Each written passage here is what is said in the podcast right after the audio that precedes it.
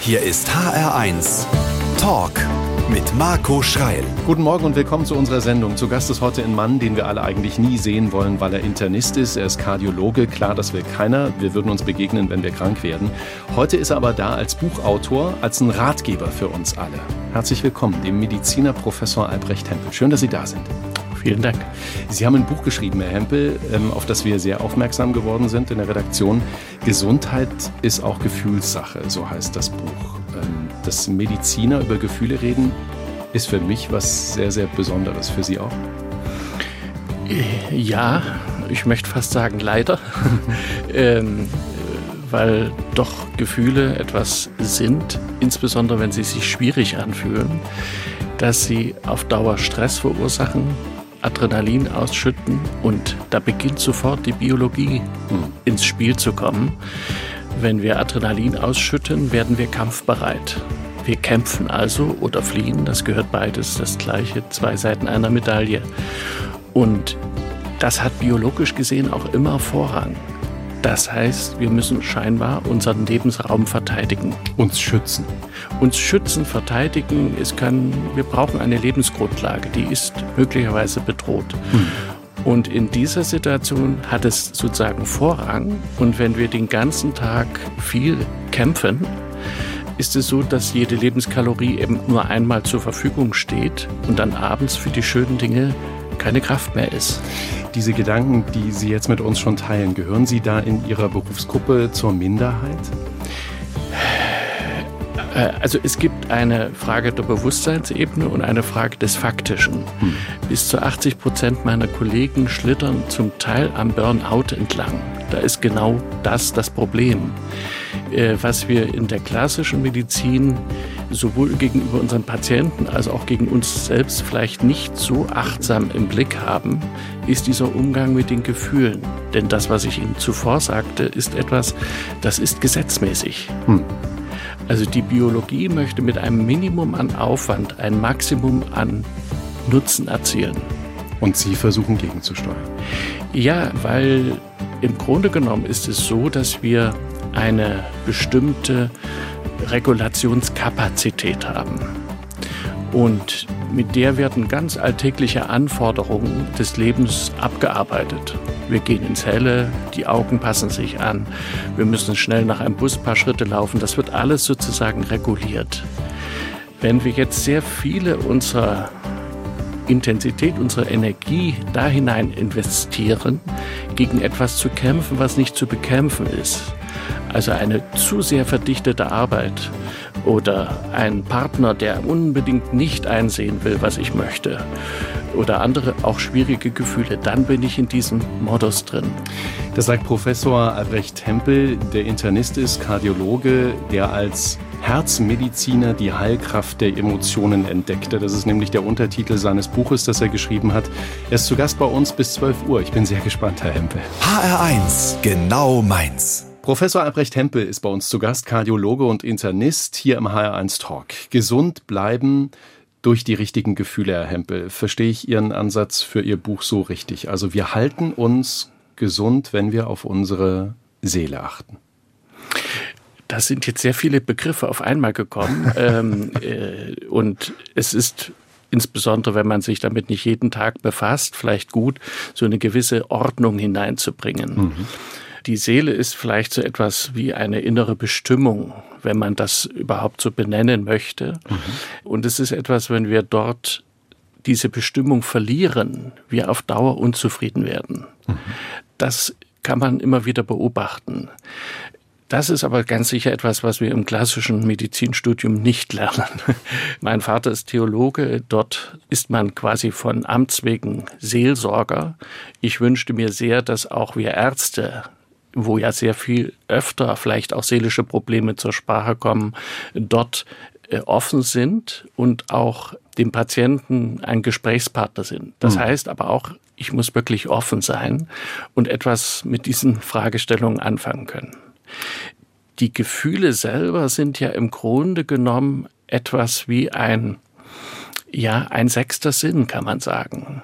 Also wir nehmen Gefühle wahr und sie sind ein körperliches Ereignis. Wir sprechen ja auch vom Körpergefühl. Mhm. Klassisch wird sehr häufig gedacht, dass also Gefühle etwas im Kopf sind, dass dort die Spiegelneurone wären und wir dort in die Reaktion treten. Tatsächlich, wenn wir wütend sind, merken wir es im Bauch. Können diese Gefühle, die wir im Bauch haben, können die uns krank machen? Also Gefühle haben zwei Pole. Also jedes Gefühl war vom Ursprung her ein sogenanntes positives Gefühl, also ein Anliegen für das Leben. Also alles hat einen guten Ansatz. Genau. Schwierige Gefühle sind zweite Gefühle, wo etwas verhindert wird. Wenn ich mich über Dinge ärgere, die ich nicht ändern kann, dann wird es interessant. Im Grunde genommen ist aber das schwierige Gefühl wie eine rote Boje auf dem Strom des Lebens. Mhm. Wenn ich diese nicht beachte, ist da vielleicht eine Untiefe, ich strande. Und eigentlich möchte das schwierige Gefühl mich darauf hinweisen, da zu schauen, wo der Strom des Lebens mit den grünen Bojen geht. Ich verstehe. Was ich gerne verstehen würde, ist, Sie sitzen vor mir als Internist und Kardiologe. Wieso haben Sie, ich bezeichne es als Soft Skill, warum haben Sie dieses, dieses Interesse daran herauszufinden, wie sehr Gefühle in Ihrem Beruf helfen können? Also Gefühle Ihrer mhm. Patientinnen und Patienten. Ja. Ich behandle einen Patienten im Herzinfarkt, 39 Jahre alt, rechtzeitig gekommen, absolut perfekt und erfolgreich. Es ist praktisch nichts kaputt gegangen. Mhm. Und vier Tage später treffe ich ihn rauchend vor der Klinik. So, da kratze mich ich im Hinterhaupt, weil ich habe alles. Nein, er gehört verprügelt. ja, äh, also ich habe alles getan, was die Guidelines empfehlen. Aha. Also ist alles richtig gelaufen, aber offensichtlich geheilt ist dieser Mann nicht. Weil er es nicht verstanden hat. Das ist die Frage, hängt das mit Verstehen oder hängt das doch mit unseren Gefühlen zusammen? Denn eigentlich sind schwierige Gefühle natürlich etwas, was wir nicht gern haben. Und der Impuls ist, sie wie eine lästige Fliege wegzuschieben. Mhm. Also diesem Menschen macht möglicherweise das Rauchen ein beruhigendes, angenehmes Gefühl. Mhm. Das ist ihm im, im Moment wichtiger als das um die Ecke denken, dass es sich wieder zusetzen könnte. Mhm. Würde ich aber in der Phase, und das ist ein spezielles Gefühl, die Angst, da geht es immer um Existenzielles. Das heißt, in der Phase des Herzinfarktes ringt der Mensch tatsächlich mit dem Leben oder mit dem Tod. Mhm. Jeder Zweite, der nicht ins Krankenhaus kommt, stirbt am Herzinfarkt. Mhm. Also diese Angst ist ganz real. Und wenn ich in diesen Zeitfenster hinein sage, lass den Scheiß, das vergisst er nie. Und er würde nach vier Tagen mutmaßlich, garantieren kann ich es nicht, aber nicht mehr rauchen. Das sagt Professor Albrecht Hempel, der Mann, der als Herzmediziner die Gefühle ins Spiel bringt. Und wir sprechen drüber im HR1 Talk heute Vormittag. Professor Albrecht Hempel ist zu Gast im HR1 Talk. Gesundheit ist auch Gefühlssache, heißt das Buch, das Sie geschrieben haben. Wir haben gerade schon über diese schwierigen Gefühle und über die angenehmen Gefühle gesprochen. Ist ein Gefühl ein Gefühl oder gibt es sowas wie eine Skala von 0 bis 10 für ein Gefühl? Gefühle haben, wenn wir es mal so abstrakt sagen wollen, zwei physikalische Größen. Mhm. Das eine ist die Intensität, die etwas mit uns macht. Also ich kann auch vor Glück tot umfallen. Mhm. Es war einfach zu viel für jemand, der vielleicht im Kreislauf instabil ist. Und es gibt die Polarität. Also von oben gesehen ist alles Ursache-Wirkung. Mhm. Letztlich wie ein Abteilprogramm, völlig emotionsfrei. Und ich als Mensch steige quasi in die Situation hinein und beziehe Stellung. Also ich gebe eine spontane Bewertung. Wow oder Shit. Ja. ja. Und das hat auch seinen Sinn, weil wenn ich in eine Gesellschaft hineinkomme, die mir nicht gut tut, die vielleicht aggressiv ist, und es ist ja gut, dort wieder rauszugehen. Also das hat einen wichtigen Sinn. Das Spannende ist nur, dass wir in der Art, wie wir die Dinge verarbeiten, nicht wirklich neutral sind, sondern wir kommen aus einer Familie, wo ich das gelernt habe. Und zwar in einer spezifischen Weise. Also das wird über Generationen weitergegeben. Die, die, die, ja, die Verarbeitung, der, der Umgang mit Gefühlen. Genau. Also es gibt dieses herrliche Buch, brave Mädchen kommen in den Himmel, böse kommen überall hin. Ja. Gemeint, die anderen kommen überall hin. Also wir kommen aus einer Familie quasi mit einer funktionierenden Strategie wie auf einem Gleis mit einem Zug. Natürlich, was ich dort sehe bei der Fahrt durchs Leben, ist real. Es berücksichtigt aber nicht, dass ein anderer potenzieller Partner vielleicht oder Partnerin auf einem anderen Gleis fährt. Dann hat es als zweites die Besonderheit, dass ich mich damit identifiziere. Also wieder ein Bild, wenn ich eine rosa Brille habe oder eine grüne Brille, sieht der eine alles ein bisschen rosa, der andere mehr grün. Loriot lebt davon, dass diese beiden sich beginnen zu streiten. Über das, was sie sehen über das, was sie sehen und wahrnehmen. Wir sind mhm. ja bei den Gefühlen. Mhm. Also ich fühle etwas anderes. Also Beispiel zu Weihnachten, da wollen wir es ganz schön haben. Ein junges Paar verlebt das erste Weihnachten, hat sich das versprochen und sie haut pfundweise Lametta in den Baum. Und sieht das rosa-rot und sieht das findet das toll, also sie mhm. will das ganz schön machen und er sagt, willst du dich scheiden lassen? Etwas übertrieben gesprochen. Das heißt, die Art, wie wir zunächst spontan mit Gefühlen umgehen, birgt die Gefahr in sich, sie misszuverstehen oder sich an, also damit zu identifizieren. Was das Buch sozusagen dann auch empfiehlt oder möchte, ist einzuladen, wieder auf die Essenz der Gefühle zurückzukommen. Also dass Wut wirklich Wut ist und nicht eine Assoziation aus meiner Ursprungsfamilie. Mhm. Und dadurch werden die Gefühle sozusagen wieder vergleichbar ich sag mal in Gänsefüßchen, objektiv. Wir können das Leben sowieso nicht kontrollieren. Wir versuchen unsere Gefühle zu kontrollieren. Das ist wahnsinnig anstrengend und völlig sinnlos. Aber schön, dass wir darüber reden. Äh, der H1-Talk mit dem Herz- und Gefühlsspezialisten Professor Albrecht Tempel. Gleich reden wir weiter. HR1 Talk. Mit Marco Schreil und mit dem Mediziner Professor Albrecht Hempel. Wir reden über Gefühle heute und das machen wir auch gleich weiter. Welche Gefühle löst das große Erwachen von Annette Louisanne bei Ihnen aus? Ja, also Lysanne finde ich wunderbar, weil sie so einen ironischen Aspekt hineinbringt. Ich muss ständig schmunzeln. Das ist sozusagen die Überforderung der Gefühle. Also sie singt davon, sie verstellt sich, um zu gefallen Aha. und möchte dann, dass der Partner sie so nimmt, wie sie ist, tatsächlich ist. Aber wie kommt es bei Ihnen an? Also löst es ein angenehmes Gefühl aus? Nein, es ist ein herrliches Beispiel, wie es nicht geht. Was macht jetzt diese Musik mit Ihnen? Das würde ich gerne wissen. Ich möchte gerne sozusagen bei Ihren, unseren Zuhörern ein Augenzwinkern wahrnehmen. Sehr schön. Dann machen wir das gemeinsam. Wir hören Annette Louisanne, das große Erwachen für Professor Albrecht Tempel, der zu Gast ist im HR1 Talk. Und jetzt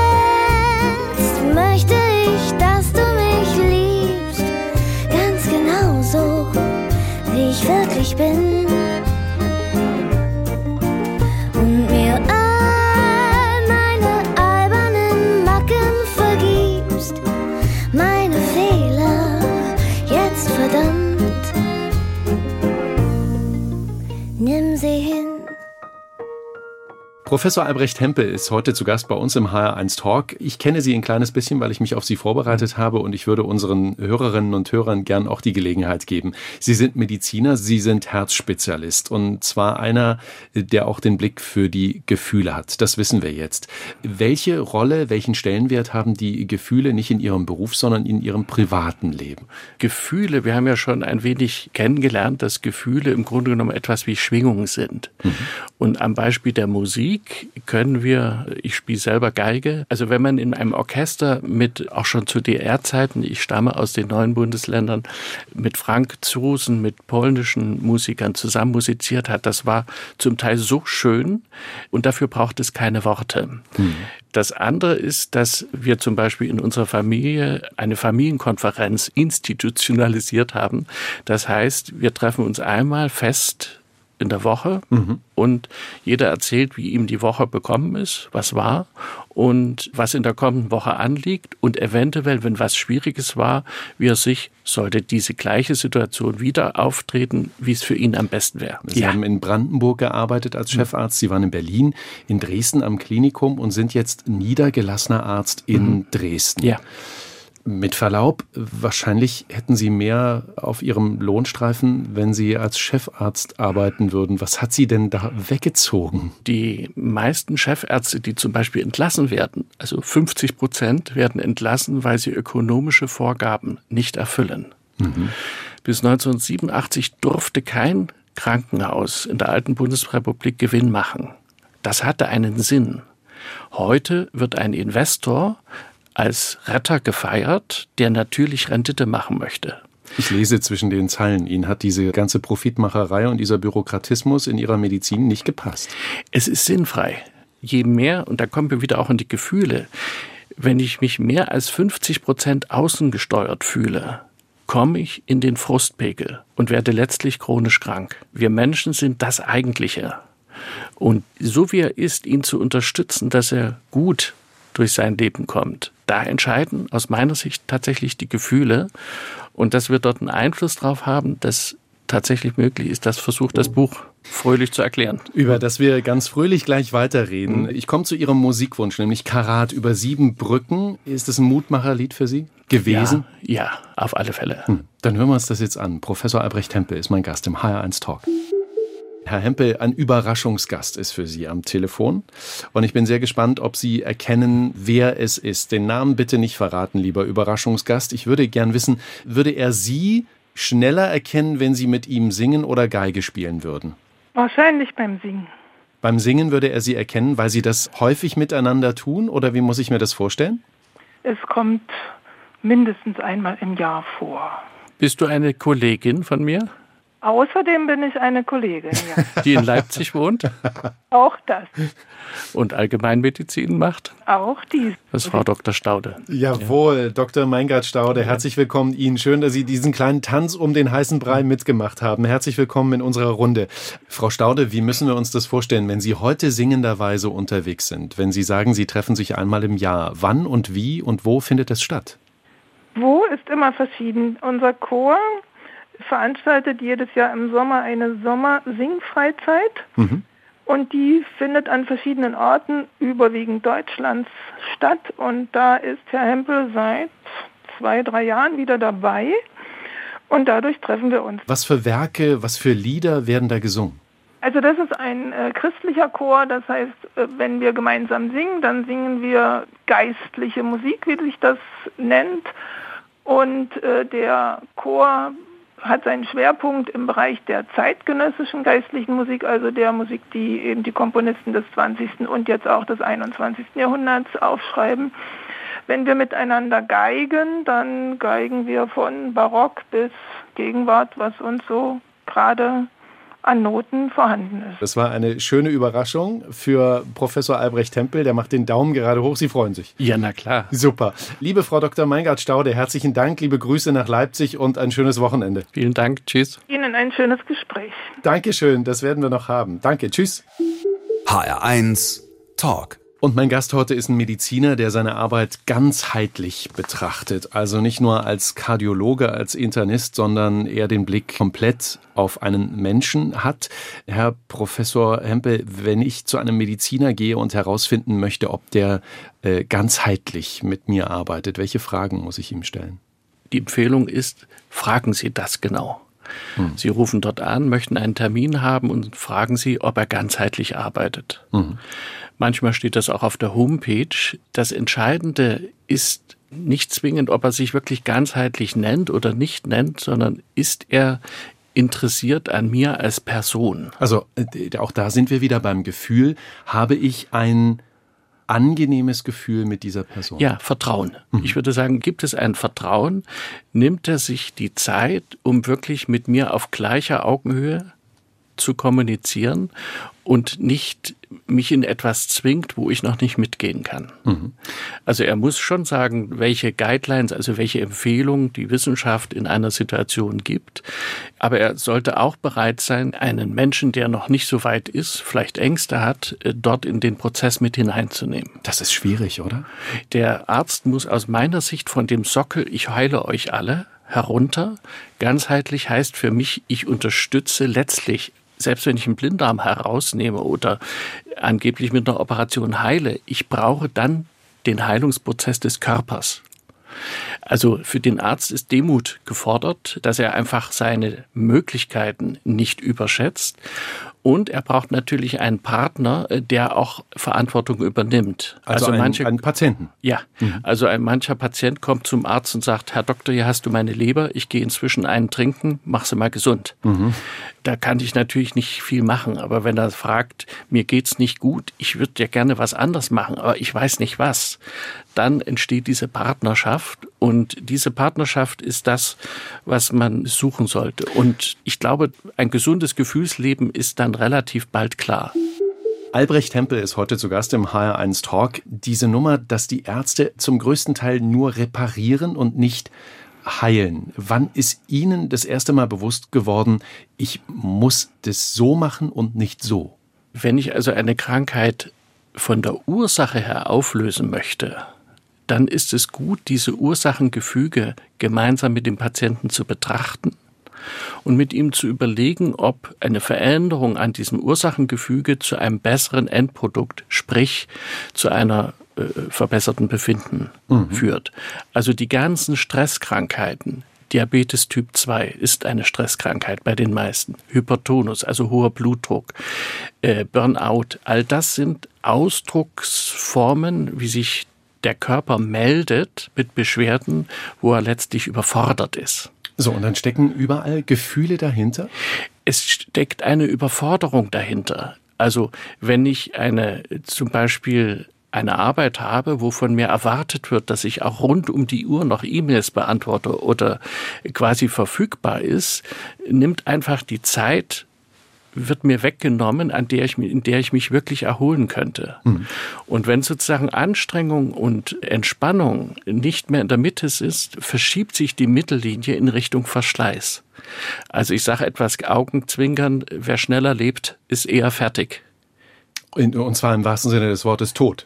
Ja, ja. Also es kann gut gehen, aber es gibt auch Menschen, die sozusagen keinen Sinn mehr entdecken. Also Lebenssinn entsteht, indem das, was passiert, schöne Gefühle hervorruft. Die diese Gefühle, Herr Professor, die Sie beschreiben, diese sechs Grundgefühle, ja. Trauer, Wut, Glück, Eifersucht, Liebe, Angst. Ja. Als ich Ihr Buch gelesen habe und beim äh, Schlagwort Angst gelandet mhm. bin, habe ich mhm. sofort an dieses deutsche Phänomen der German Angst mhm. gedacht. Mhm. Sind wir Deutsche da ganz besonders belastet? Ist es tatsächlich so, dass wir, wenn wir jetzt von dieser Grundausstattung, der Gefühlsgrundausstattung sprechen, dass wir dieses Gefühl intensiver haben als das ungarische Volk? Angst ist Grundausstattung.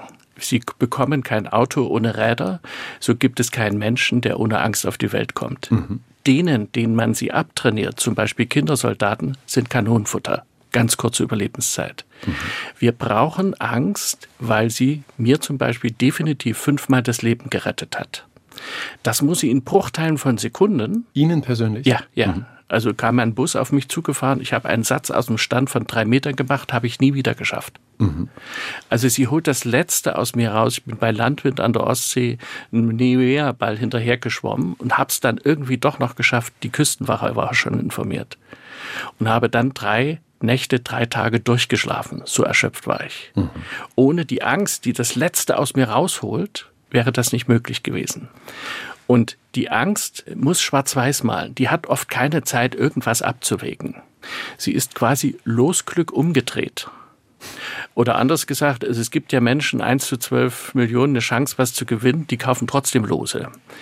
Die Angst wird immer aktiv und sie ist auf unsere körperliche Existenz gerichtet. Und wenn wir sozusagen unser Körper nicht mehr funktioniert, dann sind wir als Mensch nicht mehr existent. Man sollte immer Danke sagen und dann aber alle anderen Instanzen, also die anderen Gefühle, den Verstand, die Augen und, und, und hinzuziehen, sich das Problem anschauen. Tausende Male lag sie bei mir daneben und dann ist die Angst auch zufrieden. German Angst war der Ausgangspunkt. Wenn ich sozusagen die Angst verdränge, Sie gehört zur Grundausstattung. Seit 350 Millionen Jahren schon Kriechtiere. Schatten, schwupp was in der Erde, konnte ein Greifvogel sein. Ist nicht wegzumachen, sondern nur zu integrieren. Und das gilt auch für die Gefühle. Also sie verstehen und zu integrieren und zu wissen, wie sie fungieren. Das heißt also anders ausgedrückt, also eine Angst, wir kommen heute nach Hause und hinter der Wohnungstür steht schon wieder leider niemand, leider ein Gänsefüßchen, der mich erschlagen möchte. Biologisch war das aber notwendig. Und insofern kann die Angst Langeweile bekommen und manche Mütter, die sich Sorgen machen um völlig gesunde Kinder und Enkel, ist manchmal wie eine Angst, die sich vor Langeweile an den Fingernägeln knaupelt.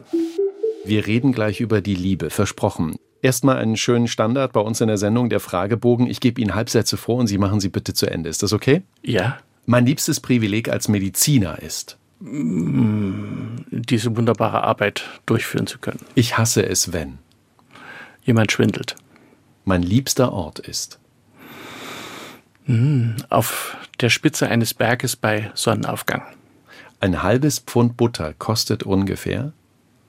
Zwei Euro. Das Schwierige an der Demokratie ist. Dass man sie auch ertragen lernen muss. Das schönste Geschenk, das ich jemals bekommen habe, ist. Die Partnerschaft mit meiner Frau. Das letzte, was ich geklaut habe, war. Das ist ganz lange her. Als Kind habe ich mal eine Eiskugel nicht bezahlt. Chefarztbehandlung ist. Eine Möglichkeit, die ich nicht jedem empfehle. Von meinen Kindern habe ich gelernt, dass. Demütig zu sein und Partnerschaft. Beim Essen Fisch oder Fleisch, Fisch. süß oder herzhaft, Herzhaft. Blumenwiese oder Skipiste, Blumenwiese. Frühaufsteher oder Langschläfer, Hm, Beides. Taxi oder Straßenbahn, Straßenbahn. Handy oder Festnetz, Festnetz. eine SMS schicken oder anrufen. Anrufen. Der Tod. Ein Freund. Wirklich? Also ich, meine Frau ist Palliativmedizinerin und Menschen, die im Frieden gehen, werden fast regelhaft, fangen an, scheinbar wirres Zeug zu reden. Wenn sie wieder klar werden, sind, kann man sie fragen. Sie werden, haben mit jemand gesprochen, den sie lieb haben, der schon verstorben ist. Also aus der Sicht des Sterbenden ist, wenn wir in Frieden gehen, fast immer gut gesorgt. Zu Hause Hausschlappen oder Straßenschuhe anlassen. Hausschlappen. Mir wird immer gesagt, man merkt an dieser Stelle, in welcher Region Deutschlands du groß geworden bist. Und das ist, glaube ich, für uns beide dieser kleine Ostbonus, den wir immer noch mitnehmen. Ja. Zu viel Geld gebe ich aus für. Ich hoffe nicht. Also warum? Im nächsten Leben wäre ich gern. Och, gerne wieder Arzt. Das sagt Professor Albrecht Hempel hier im HR1 Talk. HR1 Talk. Mit Marco Schreil und mit dem Kardiologen Professor Albrecht Hempel, der die Gefühle bespricht mit uns heute. Ich habe Ihr Buch gelesen und habe ganz hinten das Gefühlstagebuch gefunden. Das sind diese vier oder sind es fünf Fragen, die Sie uns stellen, um zu checken, wie unser Tag war. Was bringt dieses Gefühlstagebuch für unser Leben? Wir haben ja das Gefühl, dass unser Gefühlsleben irgendwie autonom ist und wir keinen Einfluss darauf haben. Das Gefühlstagebuch möchte, dass ich bewusst wahrnehme, was passiert Ja. und dadurch entdecke, dass ich eine Wahlfreiheit habe. Um das mal vorzulesen, da steht als erste Frage, was habe ich heute gefühlt? Ich kann was eintragen, dann steht, habe ich heute schwierige Gefühle wahrgenommen? Ich kann was eintragen und ich glaube, jetzt bei der dritten Frage ähm, entscheidet sich ja schon fast, ob es ein guter oder ein schlechter Tag war, oder? Wenn ja, würde ich in einer vergleichbaren Situation etwas anders machen? Da soll ein Lerneffekt einsetzen? Genau. Es gibt Situationen, wo ich mit einem Kollegen wegen mir aneinander geraten bin und wenn ich mich frage, habe ich sozusagen einen Fehler gemacht, würde ich morgen etwas anders tun, dann rufe ich dort am nächsten Tag an und entschuldige mich. Das ist dann schon der vierte Punkt. Wenn ich Genau. etwas anders machen würde, sollte ich mich bei jemandem entschuldigen? Fragezeichen. Ja, das ist mein Anteil. Da habe ich etwas übers Ziel hinausgeschossen. Es tut mir leid. Wenn ich das praktisch tue, ist das meistens so, dass der andere das schon gar nicht mehr so ernst genommen hat. Ich mache es sozusagen für die eigene Hygiene. Der Riesenvorteil, wenn ich das systematisch mache, ist, dass wenn ich merke, hier ist eine ungute Situation gewesen, ich habe keinen Anteil dran, dann darf ich das vielleicht nicht durchwinken, aber ich darf gewiss sein, dass ich keinen Fehler gemacht habe und sollte die Möglichkeit sich ergeben, sage ich, Mensch, hast du heute einen Scheißtag gehabt. Magst du mal erzählen? Also, dass man das zuordnen kann und je achtsamer und konsequenter ich das mache, desto verlässlicher ist dieser Weg auch. Und ich glaube, die letzte Frage, die Sie stellen, ist diese, ich bezeichne es mal als die Hot Exit-Frage. Ähm, wenn ich nichts anders machen würde, wie kann ich Abstand schaffen und gut für mich sorgen? Das bedeutet so viel wie äh, weg von dem, was mir nicht gut tut. Ich habe eine wunderbare Schwiegermutter, aber sollte es mal eine Schwiegermutter geben, die es als persönliches Recht empfindet, sich in der anderen Familie hineinzuhängen, dann äh, äh, betritt sie meinen seelischen Vorgacken. Da bin ich dafür verantwortlich, weil es ja jeder Vorgarten anders ist, das kundzutun, sagen, das tut mir weh, bitte tu es nicht. Und wenn es dann doch wieder, jeder hat drei Chancen, hat, wieder geschieht, dann muss ich um gut weiterleben zu können, den Stecker rausziehen. Das ist also toxisch. Also wenn jemand etwas bewusst mir nicht Gutes tut, dann habe ich das Recht, den Kontakt zu unterbrechen. Das muss nicht für immer sein. Aber es äh, kann jederzeit eine neue Begegnung in einem Raum, sagen wir mal, den beide akzeptieren, ist möglich. Das sind fünf Fragen, die wirklich helfen können. Und diese fünf Fragen, dieses Gefühlstagebuch stellen wir online, hr1.de. Professor Albrecht Hempel ist zu Gast. Und ich sage jetzt einfach, dass jetzt die Wise Guys kommen. Mit Romanze, deutsche Musik wünschen Sie sich gut auf den Text hören. Und vielleicht kann man genauso mitschmunzeln wie Professor Hempel auch. Und sie saßen eine ganze Weile schweigend beieinander und blickten auf das weite Meer hinaus. Und blickten auf das weite Meer hinaus. Professor Albrecht Hempel ist zu Gast heute im HR1 Talk. Gefühle trainieren. Mhm. Wie machen wir das? Wir müssen jetzt über die Liebe sprechen, das habe ich vorhin versprochen. Alle wünschen sich die große Liebe. Ja. Wie trainieren wir, dass wir sie auch bekommen? Es gibt, das haben vielleicht viele schon mal gehört, die bedingungslose Liebe. Das ist etwas, in der Bibel steht, liebe deinen Nächsten wie dich selbst. Wir missverstehen eine klassische Liebessituation als eine Liebe, die jemand anders wie ein süßer Honigsee umschließt. Aha. Herrlich. Aber wehe, ich tappe eins daneben, dann klebe ich fest. Mhm. Also ich bin nicht wirklich frei in dieser Begegnung. Und das nächste in diesem Bild gesprochen, ich verströme mich, also ich schwäche mich sogar. Bedingungslose Liebe kann man sich vorstellen und das kann man üben. Das ist ein ein eindeutiges Körpergefühl, in dem ich mir vorstelle, ich strahle wie ein Leuchtturm. Ich strahle das aus. Meine Lieblingsinsel Hittensee, ich bin auf der Ostsee und sehe, ah, da ist Hittensee. Ja. Da will ich hin. Und dann komme ich in einen Hafen und der bleibt offen. Ich könnte auch wieder weg. Ich muss da nicht bleiben. Aber es ist dort einfach wunderbar. Dieses Strahlen ist etwas, ich strahle, ja, ich strahle das aus. Also ich bin hinterher nicht schwächer. Und es ist eine sehr angenehme Ausstrahlung. Und wenn auf dieser Ebene mir ein Mensch begegnet und darauf anspringt, dann ist er auch in dieser Qualität. Also er wird nicht an mir herumzotteln, mhm. sondern wir werden uns gegenseitig unterstützen und in der zunehmenden Zuverlässigkeit, sich auf dieser Ebene zu begegnen, entsteht unendliches Vertrauen. Kann diese große Liebe, das ist die entscheidende Frage, wirklich nur einmal im Leben kommen oder kann sie nochmal und vielleicht auch nochmal erscheinen? Sie kann letzteres immer und es muss nicht nur der Partner sein, sondern ich übe oder nutze das, also die bedingungslose Liebe, ausgestrahlt zum Beispiel in meinem Patientengespräch, führt immer dazu, dass innere Widerstände bei der Person schmelzen. Das können Sie beobachten. Mal schneller, mal langsamer. Das heißt also, es gibt ja auch diesen schönen Versuch, wo man Blumen in zwei Gruppen teilt. Die einen genauso immer anstrahlt und die anderen nur gießt. Probieren Sie es, was dort passiert.